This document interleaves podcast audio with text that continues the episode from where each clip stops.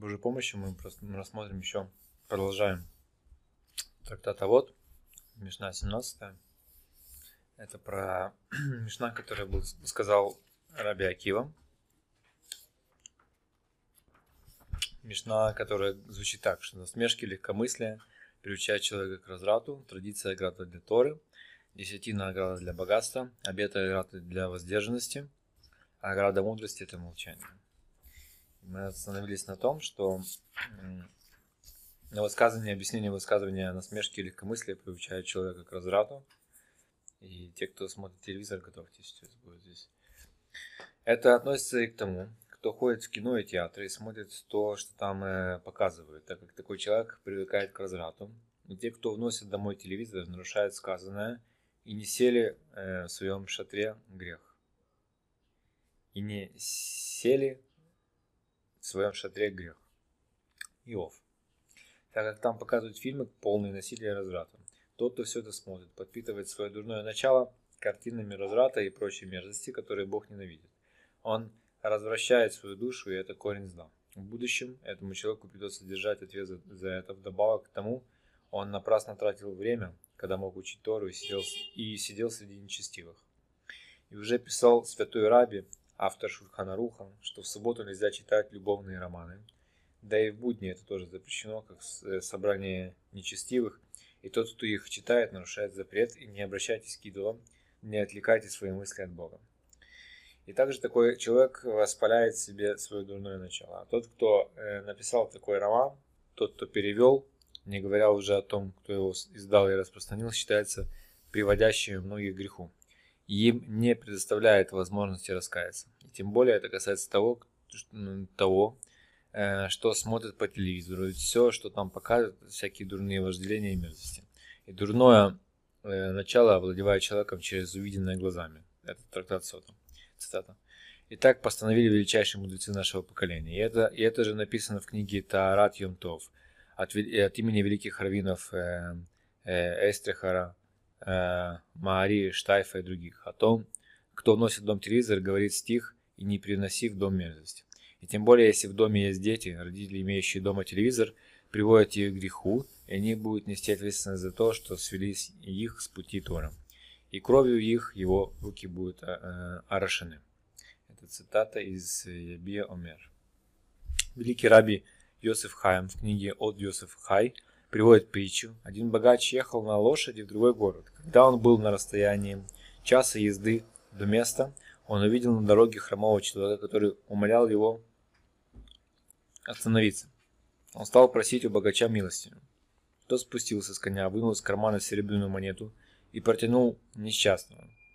Калека продолжал плакать и умолять богача довести его на своей лошади до города, так как он не в состоянии пройти такой далекий путь пешком. Богач был, богач был добрым человеком, согласился. Он посадил калеку перед собой и дал ему в руки поводья. Когда они въехали в город, калека остановил лошадь и сказал богачу, «Давай-ка спускайся с лошади и ступай своей дорогой». Богач возразил, «О чем ты говоришь? Это моя лошадь». Быстро слезай, пока я тебя не сбросил. Калека стал горько стенать. Он держал в руках поводья и плачущим голосом говорил прохожим. Смотрите, добрые люди, как измывается надо мной этот злодей. Помогите мне, ведь я хромой. Не могу сам бороться с этим негодяем, который пытается украсть моего коня. А ведь я встретил его в, ча- в часе езды от города, и он умолял взять его с собой, так как он очень устал. И я сделал ему добро, взял с собой э, на, э, взял с собой на лошади. А теперь этот неблагодарный хочет сбросить меня с нее и забрать себе. А кроме нее у меня ничего нет. Жальтесь, добрые люди, спасите меня от этого негодяя. Слезы текли рекой по его лицу, и люди пожалели его, так как э, поверили в его ложь. Богач сказал, все, что рассказал ему этот хромой, ложь от начала до конца. Это я жалился над ним и взял с собой, а теперь он пытается отнять у меня моего коня. В итоге богач сказал, пошли-ка в суд, и уж судья решит, кто прав. Они отправились в суд и изложили судье каждый свои доводы. Судья обратился к богачу. Очевидно, что вы говорите правду, но что я могу сделать, если вы сами лишили себя своих прав? Когда вы согласились взять этого коллегу с собой, вы должны были посадить его позади себя, а поводья держать в руках сами. Тогда он не мог бы утверждать, что кон принадлежит ему. Но вы дали ему власть над собой, посадили впереди себя и вручили в руки поводья. А это говорит всем о том, что конь принадлежит ему. Вы сами виноваты в том, что случилось. Тот, кто заносит в дом телевизор, похож на этого богача. Он сам заводит дурное начало э, к себе и дает ему власть. На суде ему ничего будет, нечего будет ему возразить. Он не сможет сказать, что я мог сделать. Дурное начало овладело мной. Ведь он сам вел его в свой дом и дал ему власть над собой. Он сам лишил себя оправдания. Окей, это было, э, это было про насмешки, легкомыслие, включая человека к разврату. Традиция ограда для Тора. Это продолжение объяснения. Э, говорится в трактате Недарим, сказал Раф и Ика Бар Авин, что означает сказано, и читали книгу Торы Богом, и понимали прочитанное. Это то, что передавалось по устной традиции. И мудрецы писали в трактате Сука, что есть М Масорет в любом месте Торы, где есть противоречие в толковании Писания между Масорет, преданием от Моше, полученным на горе Синай, записанным в Торе без загласовок, и Микра, толкование в соответствии с прочтением согласовками. Мудрецы разошлись во мнениях, какое толкование предпочтительнее. М или Масорет, основа толкования согласно написанному без загласок, или М или Микра, основа толкования согласно написанному согласовками. В шалашах то есть шалаша, шалаш на иврите называется сука. Здесь написано сукат в единственном числе, а читается сукот в множественном числе. Сидите семь дней. Все сыны Израиля будут сидеть в шалашах, потому что в шалашах поселила и сынов Израиля. В стихе два раза написано сукат. Это две суки. И еще раз написано сукот во множественном числе. А это еще минимум две суки. Вместо получается, вместе получается четыре. По преданию слово сука здесь означает стену суки. Здесь получается 4, 4. Э, Столько стен должно быть у кошерной суки. Из одного слова сука мы учим о заповеди суки. Остается еще три слова сука. Из этого мудрецы учат, что в суке может быть три стенки. Две целых и одна шириной в тефах. И также приводится Санедрин, сказали последователи Гилеля. Сказано о возлиянии крови на жертвенник. Карнот – угли. Карнат – угол. Карнат. Карнат множественное число, минимум 2. И два раза в единственном числе. Вместе получается 4, 4 угла жертвенника. Три угла упоминается для разъяснения заповеди. А один, чтобы сказать, что если хотя бы один угол жертвенника кровь, э, угол жертвенника кровь не брызнут, то жертвоприношение негодно. Окей, тут э, приводится тут приводится размышление, да, то есть, э, что, что означает, то есть, ну, к чему это все мы читали, да, что традиция это ограда для Торы, то есть, что есть то, что сказано было Маше на горе Сина, и дальше мудрецы это пытались толковать, э, ну, раз, разгадывать, да, то есть, что означает, там, сука, карнот и так дальше. В каждом слове заключены различные, ну, смысл, да, глубокий. Но обычные люди не могли понять его. Поэтому мудрецы занимались этим всю жизнь, чтобы разъяснить для других людей, что это все означает.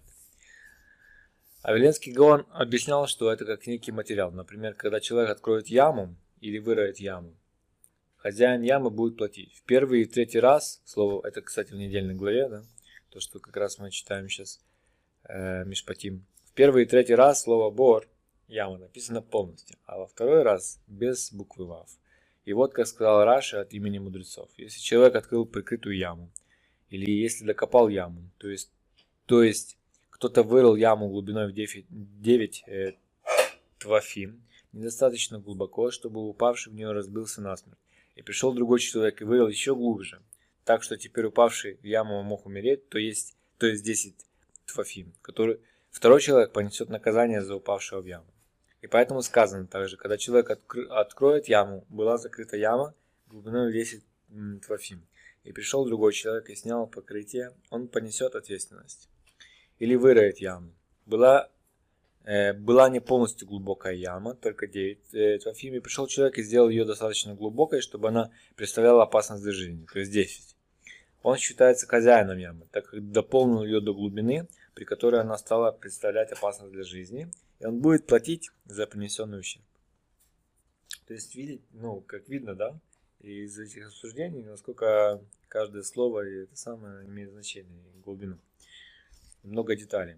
И также он разъяснял следующие стихи в недельной главе Бешалах. «И прошли сыны Израиля в море по суше, а вода стояла им стеной». То есть э, хома, полное написание слова хома, справа и слева. А затем сказано, а сыны Израиля шли по суше в море, а вода стояла им стеной, справа и слева. Первый раз слово хома написано полностью, а во второй без буквы вав. И получилось подобно слову хема, гнев. Ведь еврейский народ разделился тогда на две лагеря. В один лагерь э, возглавлял Нашмон бен Амин, Аминдав. Когда эти люди услышали слова Бога Маше, почему ты кричишь ко мне, вели сынам Израиля и пусть отправляются, они уверились в Боге и в его э, рабе Моше и прыгнули в море. И сказали мудрецы благословенной памяти, что море не расступилось, пока они не прыгнули в него, и вода не дошла до их ноздрей. Тогда они сказали, спаси меня, Бог, ведь вода достигла э, самой души, и море расступилось. О них сказано, и прошли сыны Израиля в море по суше, а вода стояла им стеной. Полное написание сначала шли в море, а потом она расступилась. И они пошли по суше. Поэтому вода стала целой целой стеной. А люди в другом лагере не обладали такой силой верой, и они не вошли в море, пока не увидели своими глазами, что море расступилось и стало сушей. Только когда они прыгнули в него, о них сказано, сыны Израиля шли по суше в море, а вода стояла им стеной. Это было э, проступком с их стороны, поэтому слово хома, стена, написано полным, его можно прочитать как хема, гнев – Именно о них и сказали ангелы, когда спросили Всевышнего, почему он дает евреям перейти в море, а египтян топит. Ведь и, те, и те идолопоклонники. То есть, видите, оказывается, было два лагеря. Да? Один лагерь, он был готов э, идти, и море дошло до ноздри, они ну, закричали, замолились, и море расступилось. А другие стояли и наблюдали. И только когда расступилось, они уже ну, решили идти. То есть они не верили до конца, что ну, все будет хорошо и все получится. Так, и теперь э, еще одна часть этой мишны рассмотрим. Это десяти награды для богатства. Тут уже немножко ну, будет повеселее. Э, рассказывается о двух очень богатых людях, Реувене и Шимоне, которые сидели за трапезой в праздник Пурим, ели, пили и веселились. Обычно богатые люди не любят рассказывать, как они разбогатели. Но во время трапезы, когда они выпили много вина, секреты вышли наружу. Встал Рувен и рассказал. Все мое богатство пришло мне благодаря местному раввину. Однажды, когда я был на его уроке, он говорил, согласно сказанному Баба Мессия, уважайте ваших жен и разбогатеете. Что тот, кто уважительно относится к жене и заботится, чтобы у нее была красивая одежда, а также дорогие серебряные и золотые украшения, он разбогатеет. Припоминаю я сегодня свои грехи. До того, как я услышал этот урок, я скупился на одежду для жены. Но с того дня, но с того дня я эконом, экономил на себе, но жене покупал украшения и красивую одежду дороже, чем мог себе позволить. И старался всячески заботиться о ней. С тех пор я стал богатей. Открылись небесные сокровищницы, и на меня посыпалось изобилие. С тех пор все, что я делаю, успешно, благодаря Богу, да будет он благословен. Это сказал э, во время э, трапезы Рувен. После Рувена заговорил Шимон. Я тоже разбогател благодаря услышанному на уроке местного, местного раввина. Он объяснил, согласно сказанному Таанит и Тософот, отделяй, отделяй, отделяй десятину, отделяй, чтобы разбогатеть. Тот, кто отделяет десятину от всего своего имущества и отдает бедным, разбогатеет. Я всем сердцем поверил в его слова. С тех пор щедро давал бедным вдовам и сиротам сдаку десятину от всего своего имущества. С тех пор открылись небесные сокровищницы, и я получил несметное благо. Я должен отблагодарить Равина, ведь именно из-за его урока я теперь очень богат. Но, честно тебе сказать, сейчас я немного им недоволен, ведь совет, который услышал ты, уважать жену и покупать и одежду и украшения, лучше и удобнее. Ведь все, что ты тратишь на жену, идет э, к тебе же в дом, Каждый раз, когда ты видишь жену в красивой одежде и других украшениях, ты получаешь удовольствие, ведь жена выглядит красиво для мужа. Но я слышал только урок про десятину, и каждый месяц две огромные суммы от своего имущества и доходов бедным. а мне нечего, а мне ничего из этого не остается. Поэтому я сердит на Равина, что он не дал в одном уроке все советы, как разбогатеть. Ведь так каждый мог поступить согласно совету, который ему больше подходит. На завтра Шимон пошел к Равину и сказал, «Прежде всего хотел бы поблагодарить вас за замечательные уроки, прекрасно преподнесенные в соответствии со сказанным нашими святыми мудрецами, заслугу того, что однажды я пришел э, на ваши уроки, послушался ваших святых слов. Я разбогател». Но у меня к вам претензия. Почему в том уроке вы не упомянули еще одного совета, как разбогатеть? Этот совет слышал мой приятель Рувен, уважать жену и покупать ей красивую одежду и дорогие украшения. Мне кажется, что этот совет лучше, потому что у того, кто заботится о жене, все богатство остается в доме. А я должен радовать каждый день, э, каждый месяц, гигант, э, раздавать каждый месяц гигантские суммы бедным от своих доходов. Равин встал, принес книгу Тилима, показал ему стих. Не переживай, что разбогатеет человек, что что умножит почет в, своем, э, в доме своем. Ведь после смерти не возьмет он все это с собой. Его почет не спустится э, за ним в могилу. Это из стиля. То есть не завидуй богатству, которое пришло к человеку благодаря его уважительному отношению к жене. Жена называется домом человека, как это случилось с Реувеном. Не говори, хоть бы я разбогател таким же образом. Почему я раздаю от всей прибыли другим? Не говори так, ведь когда он умрет, он оставит все свое богатство в этом мире. Но ты давал десятину, и твое богатство – это плоды э, десятины в этом мире.